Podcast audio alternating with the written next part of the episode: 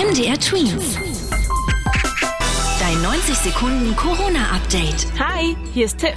Gestern wurde ein neuer Impfrekord in Deutschland aufgestellt. Laut Robert Koch Institut ist mit knapp 1,5 Millionen verabreichten Dosen an einem Tag so viel gegen das Coronavirus geimpft worden wie nie zuvor im Laufe der Pandemie.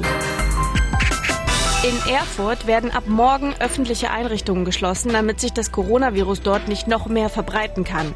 Das betrifft unter anderem Bibliotheken und das öffentliche Eislaufen. In Musikschulen ist nur noch Einzelunterricht erlaubt und Freizeitsport darf nur noch im Freien stattfinden, teilte die Landeshauptstadt von Thüringen mit.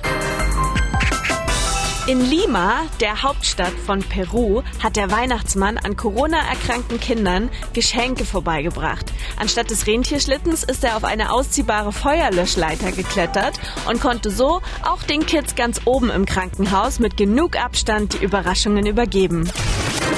MDR Twins. Dein 90 Sekunden Corona-Update.